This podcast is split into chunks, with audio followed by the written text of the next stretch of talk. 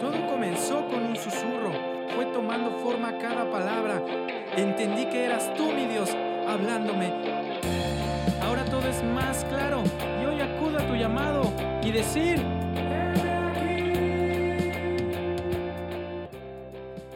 Aconteció que después de estas cosas, Dios probó a Abraham y le dijo, Abraham, y él respondió, heme aquí. Bienvenidas y bienvenidos a Somos Altar. El día de hoy estamos muy contentos porque se encuentra con nosotros Mariana. Mariana, ¿cómo estás? Hola, muy bien, muy bien. Gracias, muy feliz, muy contenta de poder estar aquí y poder compartir de lo que Dios ha depositado en nosotros. No, muchas gracias. Al, al contrario, tú por, por, estar con nosotros. Eh, ya algunos saben cuál es la dinámica, algunos otros ya nos han escuchado capítulos anteriores, otros no. Para los que apenas vienen llegando y que apenas nos están conociendo, eh, este es un espacio en donde damos la oportunidad eh, de poder decir lo que Dios ha hecho en nuestras vidas. Eh, básicamente, la plática gira en torno a dos preguntas importantes. Una, ¿en qué momento decido yo verdaderamente estar con Dios? Y dos, ¿cuál es mi llamado? Así es que, pues, sin más que decir, Marianita, por favor, dinos, ¿en qué momento decides estar tú Ay, con Dios? Porque Dios híjole. está con nosotros en todo momento, pero ¿en qué momento decides estar tú con Dios? Sabes, siempre es bueno recordar eh, de dónde hemos venido, o sea, recordar como de dónde Dios nos ha sacado y lo que ha hecho. Y, híjole, me voy a ir un poquito atrás. Hazlo, hazlo. La mayoría se va hasta los 7, 6 años. No, no me voy a ir tan atrás. Echémosles a, unos 10 años. muchas cosas. Unos 10 años atrás. 10 años atrás, muy bien. ¿Nos vamos? Unos vamos 10 allá a poner atrás. el sonido de viaje en el tiempo. 10 años atrás. en Sí, la ahorita vida tengo. 25. Vámonos a los Casada, 15. soltera, divorciada, que... Soltera, pero con idóneo. Ah, ok, Ya ok. tú sabes. Muy Así bien, muy es. Muy bien, entonces ya no, todos esos fans que ya Bueno. estaban, no. Nada, bueno, eviten mandar esos entramos en mensajes. contexto. Eh, a los 15. Bueno, a los 15 años em, vivía yo aquí en Toluca. ¿No eres de aquí? Sí, soy de aquí de Toluca. Pero por el trabajo de mi mamá eh, nos fuimos a vivir a Tlacomulco. No está tan lejos de aquí. eh, como unos media hora, 40 minutos. Más o menos, promedio. Ajá, y este, pues nos vamos a ir para allá. eh, obviamente yo aquí estaba en la preparatoria y el movernos de, de, Sí, res- va. de lugar, pues implica, pues moverte de muchas cosas, ¿no? Y pues en eso estuvo la escuela. Mi mamá se decide cambiar en pleno, a la mitad de ciclo escolar y este, y nos metió curiosamente a una iglesia, a una escuela cristiana. Eh, es decir, a la ¿tu preparatoria era cristiana? O sea, yo aquí en Toluca estaba en una preparatoria particular. Y allá en una cristiana. Ajá, y hago el cambio a una escuela cristiana. Órale, no sabía que existía. Y, pero cabe recalcar que pues nosotros ni siquiera, este, Ni cristiana eras. ni cristiana era, o sea, ni o sea, ¿sí siquiera... conocías de Dios? No. o sea, yo a la iglesia, pues, a la católica, ¿no? O sea, nunca fue algo así como que yo fuera muy apegada a, a eso. O sea, yo creía, pero porque me llevaban, ¿no? O sea, Sabes que había un Dios Sí, y sí, que sí. estaba ahí en la pared, ¿no? sí, sí, sí. ¿No? Y este, y X, la verdad es que nunca fui como muy apegada a eso. Como que yo iba solo como porque, ay, pues voy con la abuelita y demás, ¿no? Entonces llego a esta, igle- a este, a esta escuela y este, y obviamente todos ahí eran, la mayoría era cristianos, ¿no? Y em, Pregunta obligada. ¿Cristianos, cristianos, cristianos o cristianos? pues ahora sí que, pues Dios sabe, ¿no? ok, te hicieron Y- sufrir mucho en esa escuela por lo que veo. Sí, sí, sí. La verdad es que sí, pero pues no voy a decir nombres. Pero que Dios les bendiga de todas Dios formas, porque ahora sí ya soy Sí. cristiana, ¿no? Muy bien, vas a esa escuela. ¿Qué pasó? Voy a esa escuela, en ese tiempo mis papás están en un proceso de divorcio. Eh, fue algo muy, muy duro para mí, eh, porque yo viví como ese proceso con mi mamá. Yo soy la Estuviste mayor, con ella. yo, yo soy la mayor, eh, tengo un hermano más pequeño, y em, yo, yo viví todo como ese proceso, ¿sabes? Porque yo vi muchas cosas. A pesar de la edad eh, más corta que, que, o sea, yo tenía, no 15, sino más chiquita, yo viví todo eso, ¿no? O sea, yo vi todas esas cosas. Y em, el llegar al punto del divorcio fue como algo muy difícil, fue complicado. Y eh, pues ya llegó a la escuela y demás y estamos en este proceso. eh, unos compañeritos de ahí de la preparatoria nos invitan a la iglesia, nos empiezan a invitar. Y am, a mi mamá pues nunca fue así como de, ay, no, no vayas y cosas así, ¿no? O sea, simplemente eh, ella nos llevaba a la O sea, los- Los iglesia. invitan a ustedes como, Ajá, como, jóvenes. chavos, ¿no? Como Ajá. jóvenes a la Este, iba, nos dejaba a la iglesia y mi mamá se iba, ¿no? O sea, En nunca ese momento tus papás ya estaban separados. estaban como en ese proceso de la separación. Pero vivían todavía contigo. Eh, mi papá ya no vivía con nosotros. O sea, ya nomás era Eh, esperar el papel, ya. Sí, sí, sí, sí. Y eh, entonces llegamos a la iglesia, mi mamá nos dejaba y ella se iba. Y muy curioso porque nosotros empezamos a ir, ¿no? Y mi mamá, digo, como solo llegaba y nos dejaba y ya. Y empezábamos a ir más constante, más constante, más constante. Entonces empieza a haber como ese interés de saber de Dios. Y De conocíamos. Sí, o sea, bueno, yo empecé a conocer, más nunca tuve como ese mm, enamoramiento, ¿sabes? Como esa ah, real atracción eh, por conocer realmente quién era Dios y lo que podía hacer en nuestras vidas. Decías, me gusta, me agrada. Ajá, me siento bien, estoy tranquila, como no que... me, ni me afecta, ni. Ah, exacto, sí, como que un desinterés, interés, ajá. Entonces, eh, en la iglesia, yo, bueno, en- este chico con el que yo empiezo a salir, conozco a un chico, y este, él iba en la preparatoria también. Entonces empezamos a salir, y como yo estaba en ese proceso de, de que me sentía mal por el divorcio de mis papás, que em, me sentía eh, desprotegida, como que buscaba ese afecto de papá y en, lo en- encontraste en con una él. persona, exacto. Entonces la encuentro en este chico y eh, pues nos hicimos novios, demás. Entonces, ya sabes, el interés tiene pies, pues iba a la iglesia solamente Por pues, él. por él.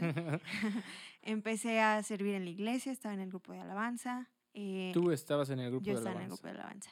De hecho, no Aún había... a pesar de que todavía no tenías ese pleno convencimiento, Ajá. tú decides estar en Yo el grupo de estar en el alabanza. grupo de alabanza. Y digo, a ti te lo permiten aparte de ello. Ah, es decir, pa- como que no hay un sí. filtro específico Sí, que sí, diga, ah, sí está plenamente convencido. Simplemente dijeron, vente. Exacto. O sea, no había grupo de alabanza. Entonces este chico tocaba la guitarra y dijo, pues ah, vamos a armar un grupo de alabanza. Entonces, entre varios chicos como que empezamos a ensayar en, en diferentes casas y demás. Y después le exponen, en, bueno, en ese tiempo no había un pastor. Entonces como que exponen a la iglesia de que, ah, pues, pues para que sea más ameno, ¿no? El, el servicio Para y que suene demás mejor. para que suene mejor, más espiritual y demás, este, pues sí, pues súbanse ahí está el altar, ¿no? Pues ya, o sea, realmente éramos chamacos y no puedo decir que realmente todos teníamos una plena comunión con Dios. Y como te digo, yo, pues, lo mío era, era otra Tú cosa, ¿no? Yo, mi interés era él, otra cosa. Él Ajá. quizás quedaba, quería quedar bien y por eso también lo Pues hizo. sí, y pues empiezan a haber muchos problemas dentro del, del noviazgo, muchas alertas, eh, como que, hey, esto no está bien. em, Problemas de, entre ustedes, problemas en la iglesia. ah, entre nosotros. ah, de o sea, pareja, de pareja, Ah, ajá. ok. Y estuvimos juntos, bueno, empezamos a andar cuando yo tenía 16, estuvimos juntos hasta los 18 años como noviazgo. Formal, eh, semiformal. Ajá, formal, porque pues sí, la iglesia lo sabía, ¿no? Mis papás lo sabían, eh, sus papás lo sabían, eh, sus papás de, su papá de él, él era diácono en ese entonces en la iglesia, y mm, pues la iglesia lo sabía, ¿no?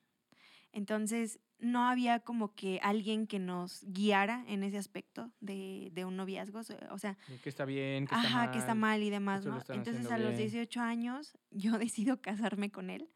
Guau. ¿Y qué te dicen tus papás? pues mi mamá pegó el grito, en el cielo. Sí, mi papá fue así como, te digo, ya mis papás pues ya estaban divorciados y demás.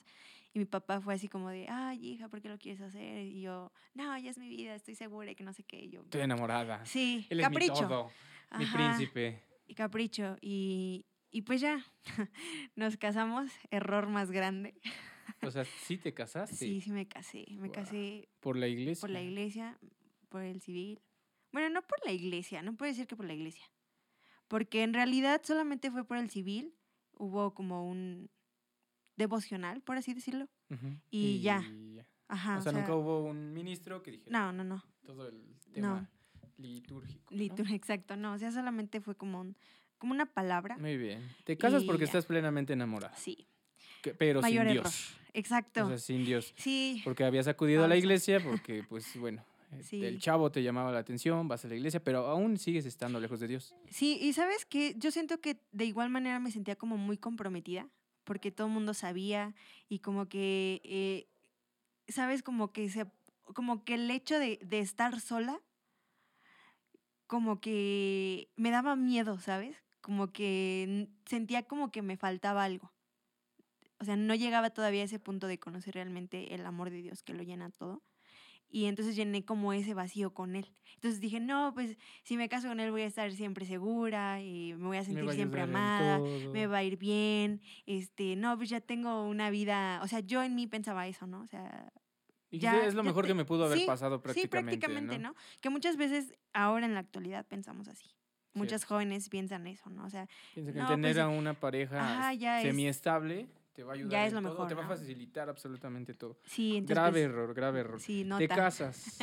Y nos vamos a vivir con sus papás. Grave error, no lo Oh. hagan. También. Ok, esto lo- ya es este No un común denominador en los jóvenes de ahora. ¿eh? No, sí, pero ¿sabes qué pasa? Em, pues es que llegas a la casa de un desconocido, donde nada es igual a tu hogar, a donde tú fuiste criado. Todo es muy distinto y, y- y demás, ¿no? Obviamente hay choques y empezamos a tener muchos, muchos, muchos problemas. eh, Él ya siendo, porque- él, él, él siendo líder de alabanza. sí. Pero y- tan, por lo que veo tampoco había como que una... No, pues no. O sea, yo puedo decirlo, no. Dios no estaba en mi relación de ninguna Aún a manera. pesar de que él ejercía ese liderazgo. ni de ninguna manera estaba en, en- en mi relación. Y justamente apenas leí una imagen que decía, eh, entre más eh, separado tú y tu esposa estén de, Dios, eh, más separado estás tú de, de tu esposo también al mismo tiempo, ¿no? Claro. Y, y fue eso, ¿sabes? Eh, el hecho de no meter a Dios en nuestra relación implicó demasiado demasiados problemas. ¿Por qué? Porque todo fue guiado bajo eh, Emociones. emociones, bajo sentimientos, bajo la carne, bajo pues muchas cosas, ¿no? Entonces empezaron a haber muchos, muchos problemas, eh, problemas muy, muy, muy, muy fuertes que la verdad em, a mí me llegaron a afectar demasiado y pues no lo voy a decir. Pero la verdad es que fuera de eso un consejo, de verdad, eh, tomen en cuenta y con quién eh, va, o sea, escojan muy bien quién va a ser su pareja, ¿no? O sea, y que realmente sea una persona llena del amor de Dios, que sea un buen reflejo de Jesús, porque si, y de igual manera ustedes, ¿no? O sea, uno mismo, porque si no hay eso, la verdad es que cualquier relación está perdida.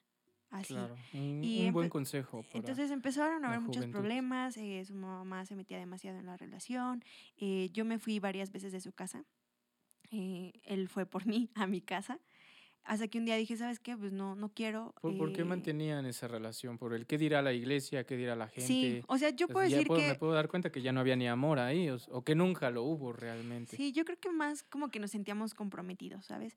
Y yo creo que sí tuvo mucho que ver eso, el, el qué van a decir, el qué va a decir la gente, la iglesia, mi papá es diácono, eh, o sea, muchas cosas, ¿no? Que al final digo nada de eso. Cu- nada de curioso, eso ¿no? importa. Porque por lo que veo y lo que me dices, Dios no estuvo en su relación, se casan eh, debido a que hubo situaciones que, pues bueno, los obligaron de cierta forma a que se casaran, o aún no había, No, no, no, hubo no, no, ni hubo, nada. no hubo ninguna situación ni nada, sino que simplemente pues tomamos la decisión. fue, fue "Ah, muy curioso, fíjate, porque listo".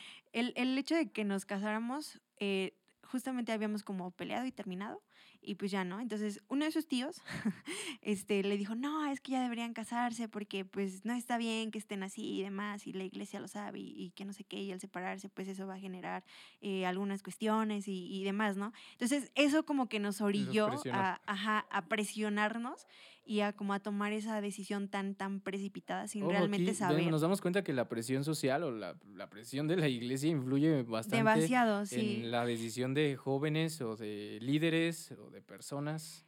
Y más eh, cuando este no, más cuando no realmente hay alguien que te diga, es, sabes que estás haciendo las cosas mal, eh, no es por ahí. O sea, primero tiene que estar Dios antes que cualquier otra cosa, antes que, que el amor hacia una persona. Siempre tiene que estar primero Dios, ¿no? Y, y pues ya te digo, hubieron muchas situaciones y demás. em, de decidimos como irnos a vivir eh, a otro lado para evitar problemas, pero aún así los problemas seguían, ¿sabes? Y empezó a haber eh, situaciones, como te comentaba, demasiado fuertes y yo decido eh, por completo separarme de él porque ya no era, em, no era una vida así, eh, fue algo muy difícil y no hace mucho Dios empezó a tratar ciertas cosas, ciertas cuestiones, porque em, hay cosas que que quedan como muy, muy marcadas, pero que solamente Dios puede quitar. Y en tu corazón. En el corazón, así es. Entonces yo me separo de él, él al poco tiempo me manda la carta de divorcio, eh, nos separamos, eh, fue un divorcio incausado, este, nos separamos, de eso ya pasaron cinco años, solamente duré casada un año y medio, que la verdad fue algo... Fue de juguete prácticamente. Sí, pero fue algo muy complicado, muy difícil. Y yo quedé muy marcada de eso. Eh, quedé muy, entré en una depresión demasiado fuerte, porque, sabes, el, a veces el, el ser humano em, somos muy manipula manipulables y somos, o sea, manipulamos también.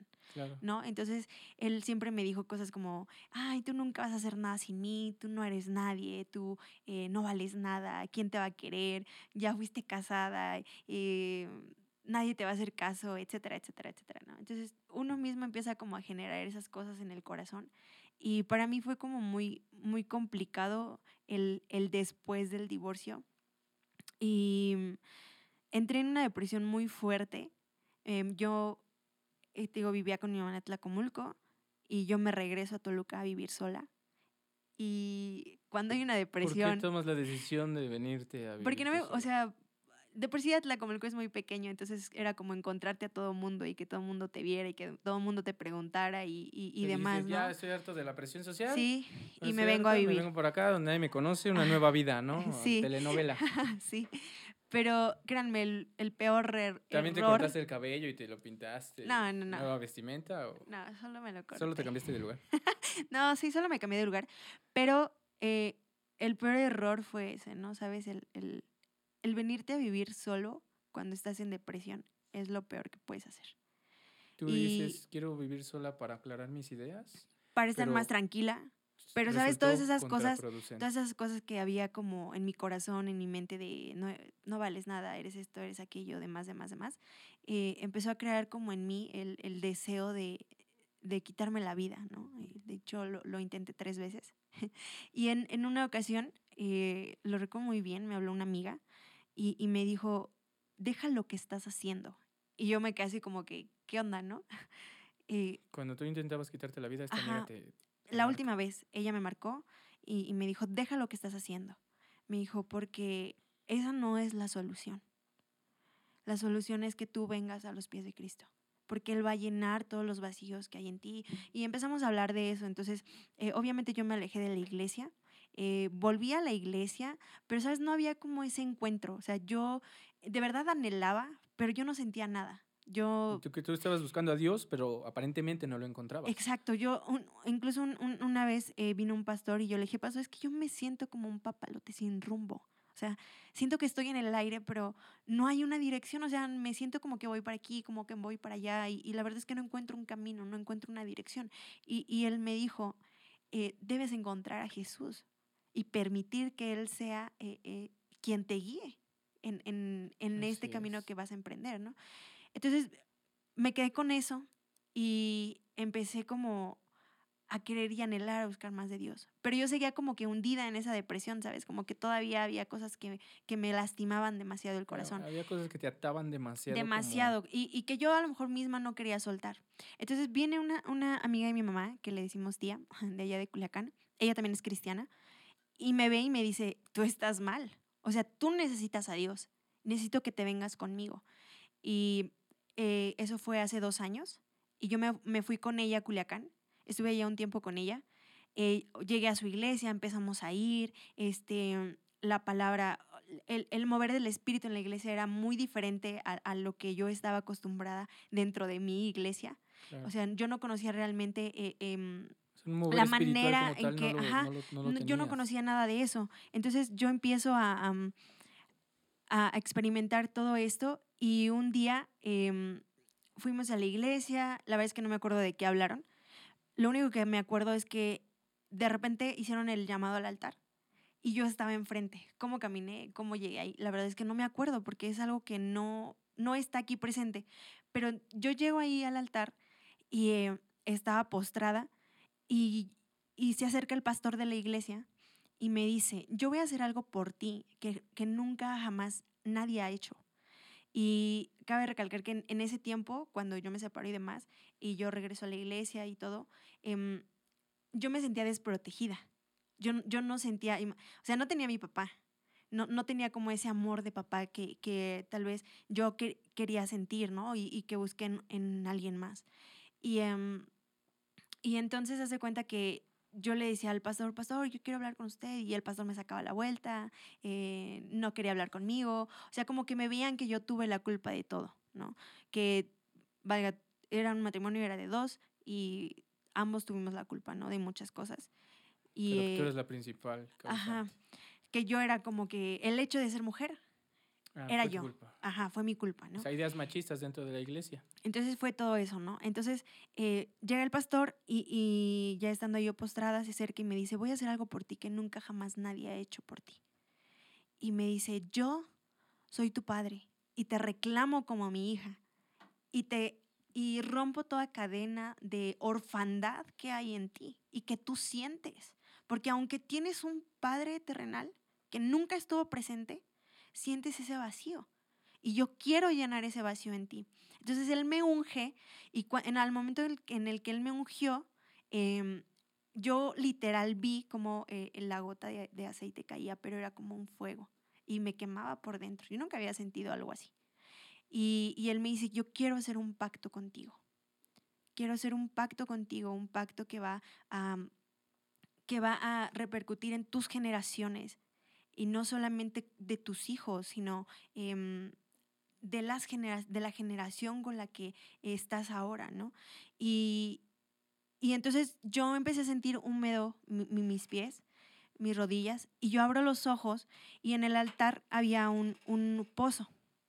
Yo literal lo vi así, o sea, físicamente no había nada.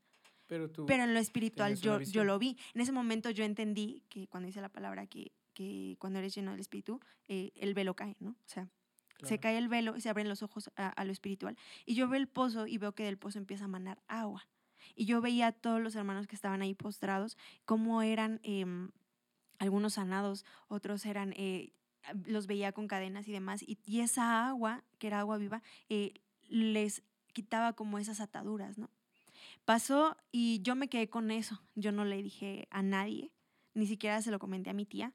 Y lo único que me comentó es, ¿qué te dijo el pastor? Y le dije, pues me ungió. Y me dijo, ¿sabes? El pastor nunca unge a nadie que no es de la iglesia. O sea, tú no perteneces a la iglesia, pero ¿sabes por qué lo hizo? Porque Dios se lo dijo. Porque Dios tiene algo grande para ti. Y pasó, y al otro día, eh, una hermana de la iglesia eh, fue a vernos, comimos, platicamos, llevó a su hija y demás.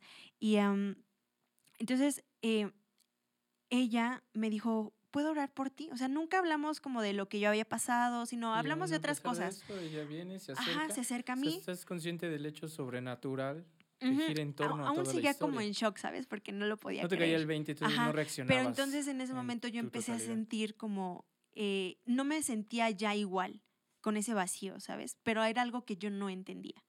Entonces ella llega y me dice, ¿puedo orar por ti?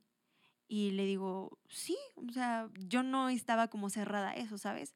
Sí, ora por mí. Y empieza a orar por mí. Dijiste.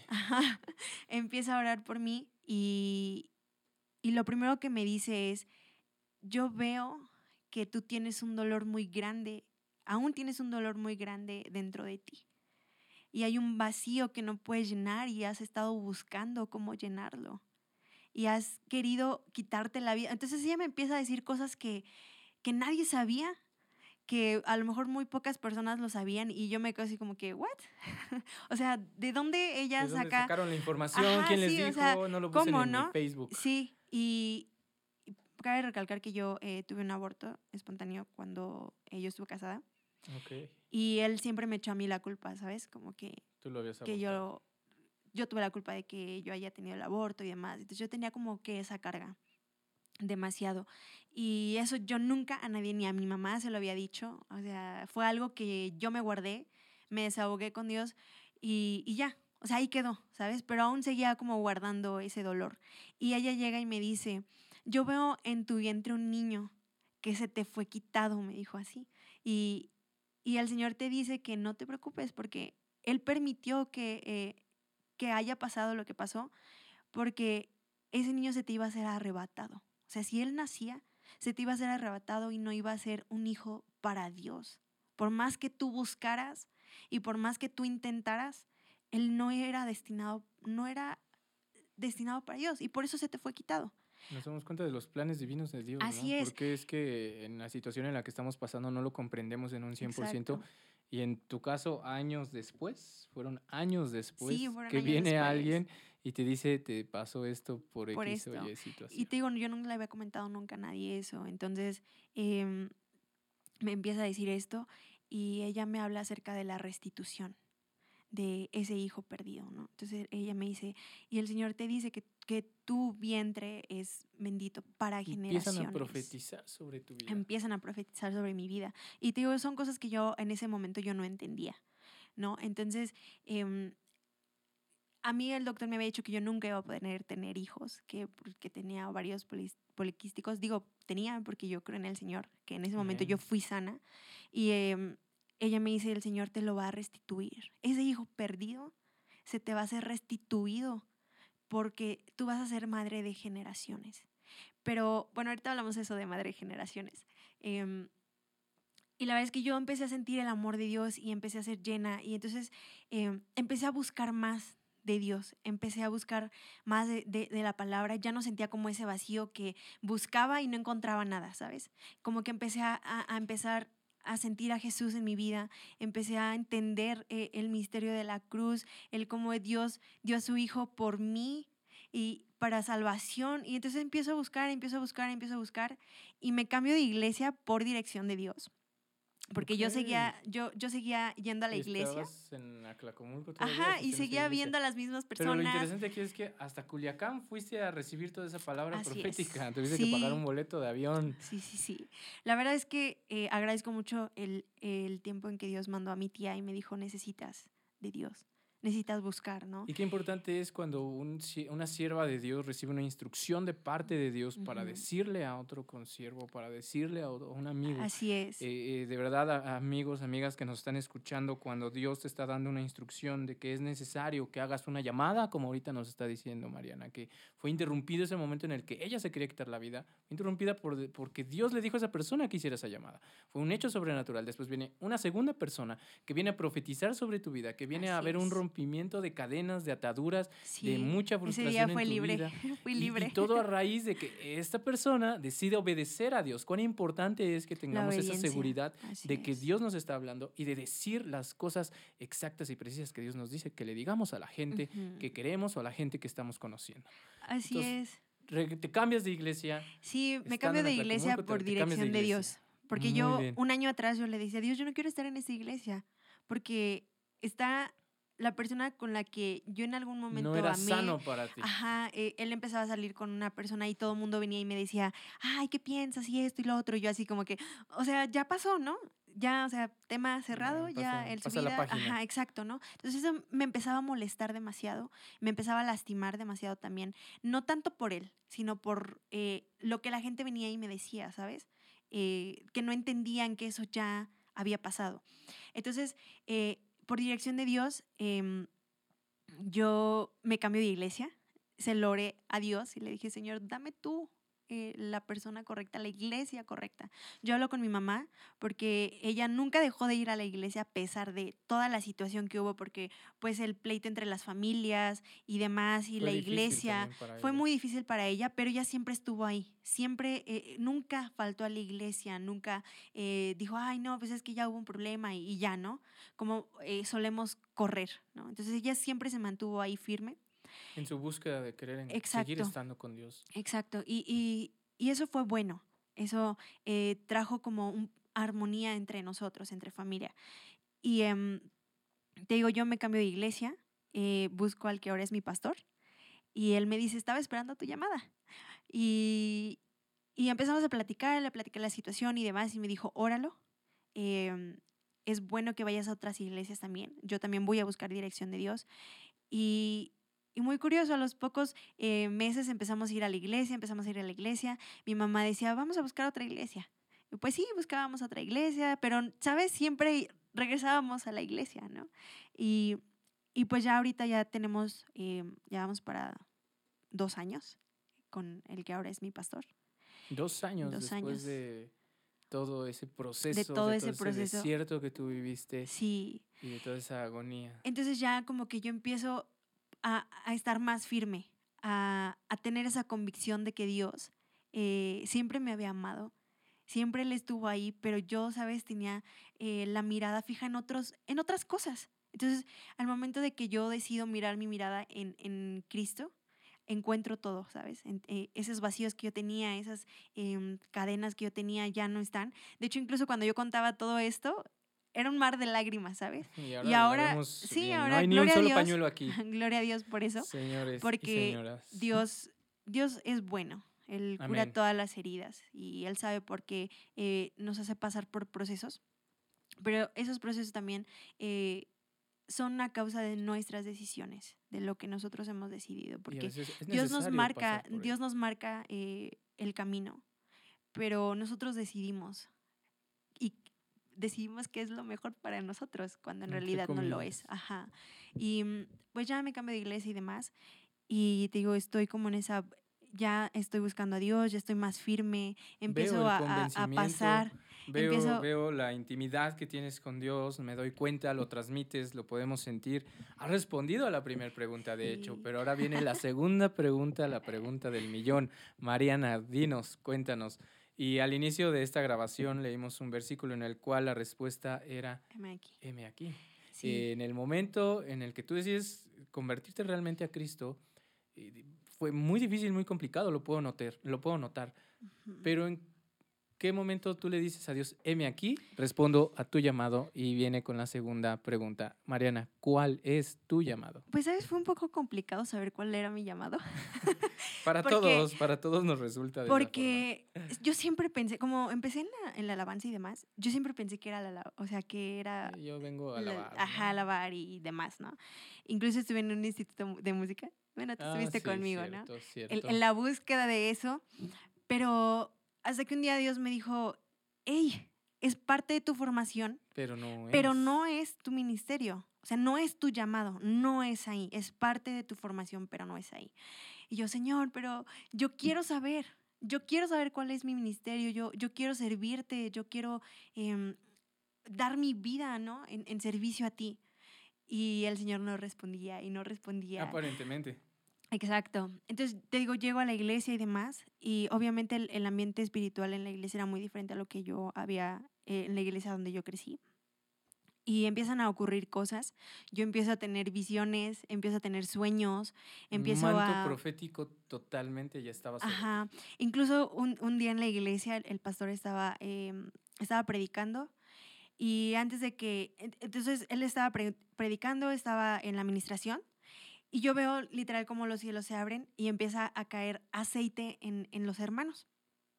Y yo me quedé así de que, ¿estoy viendo bien? Así, Sí, ¿no? hoy o sea, tomé, todavía lo dice. dudé, todavía lo dudé, ¿no? O sea, ¿Estoy viendo bien? Y en eso e- el pastor pide el, el- el aceite para poder ungir. Y yo me quedé así como que, ¿what? o sea, yo lo acabo de ¿Qué está ver, pasando? ajá, pero ya está pasando, o sea, Dios lo está haciendo, ¿no? Y empezó la administración, empezaron a ungir y demás, y la pastora se me acerca y, y me dice, lo que tú acabas de ver es algo profético y el Señor te lo está entregando. Pero no solo es profético, sino que viene acompañado de algo pastoral. Es, es un, un llamado profético pastoral. Y yo, y yo me quedé así como que, Señor, yo lo tomo, o sea, yo lo quiero. Yo lo quiero, Es ¿sabes? mío. Porque, Ahí ajá, es di- mío. Mariana dice, heme aquí. Así es.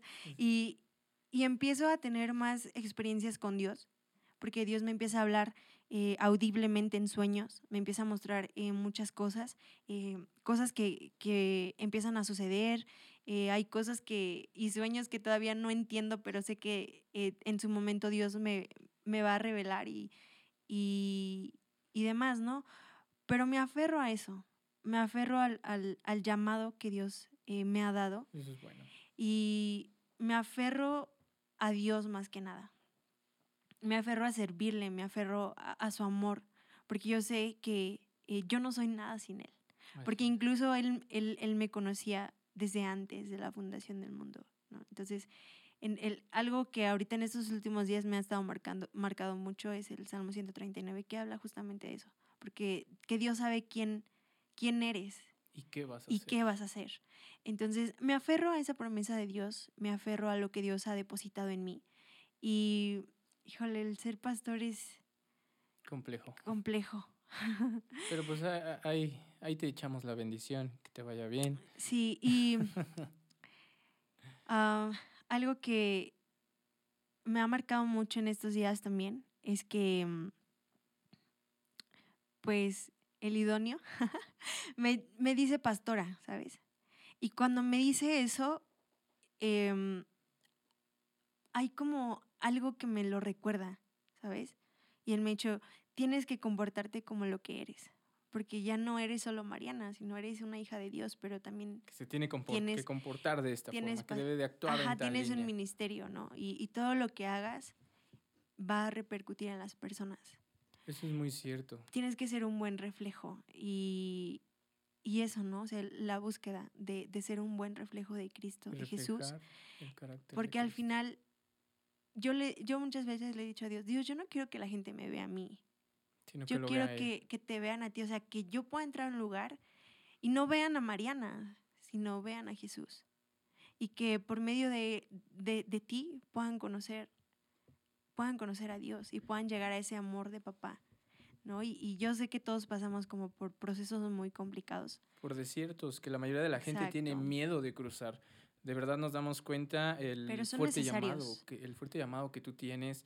Eh, chicos, chicas, pueden escucharlo puedes pasar por desamor, por pensamientos de suicidio, por, por pensamientos de abandono, por pensamientos de orfandad, por pensamientos de división, por un desamor propio quizás. Y aún a pesar de todo eso, de toda esa ideología extraña que está en nuestra cabeza, viene Dios, viene Cristo y la hace completamente a un lado y viene a restaurar algo, algo muy impresionante, algo que me deja impactado, algo que, que veo que es muy radical en tu vida, es precisamente esa restauración. Es cierto que aquí creemos en las restauraciones, pero créeme que cuando escuchamos ese tipo de anécdotas, de testimonios, nos llena, nos edifica y nos recuerda una vez más que Dios está ahí para escucharnos, de verdad. Gracias por compartirnos esta enorme historia, esta historia impactante que sin duda alguna está en el plan divino de Dios. Y pues bueno, ya para terminar, amiga, dime qué consejo le darías a esas esposas, a esos esposos a esas madres que han perdido también a un hijo, ¿qué consejo les darías? Nada está perdido. Nada está perdido si estás en Dios. Amén. Y referente a cuando pierdes un hijo, ¿no? Bueno, en todo. Pero en un matrimonio, híjole, pues Dios, Dios es la clave de todo. Como lo dije hace un rato, ¿no? Si no estamos cerca de Dios, mucho menos vas a estar cerca de tu pareja y tampoco vas a caminar em, conforme al corazón de Dios y conforme a lo que Dios quiere hacer en, tu vida. Y, y, antes de llegar a un matrimonio, yo creo que sí es muy importante em, tener muy en claro em, quién es Dios y quiénes somos en Dios. Porque si no, o sea, si conoces de Dios pero no sabes quién es en Dios, y tomas decisiones muy a la ligera, eh, pues eso no, no es bueno. Porque no tienes una dirección, no tienes... Eh, sí hay un propósito, pero no sabes hacia dónde dirigirte. Entonces empezamos a tomar decisiones equivocadas, ¿no? Y pues eso. Pero hay algo que yo siempre he dicho.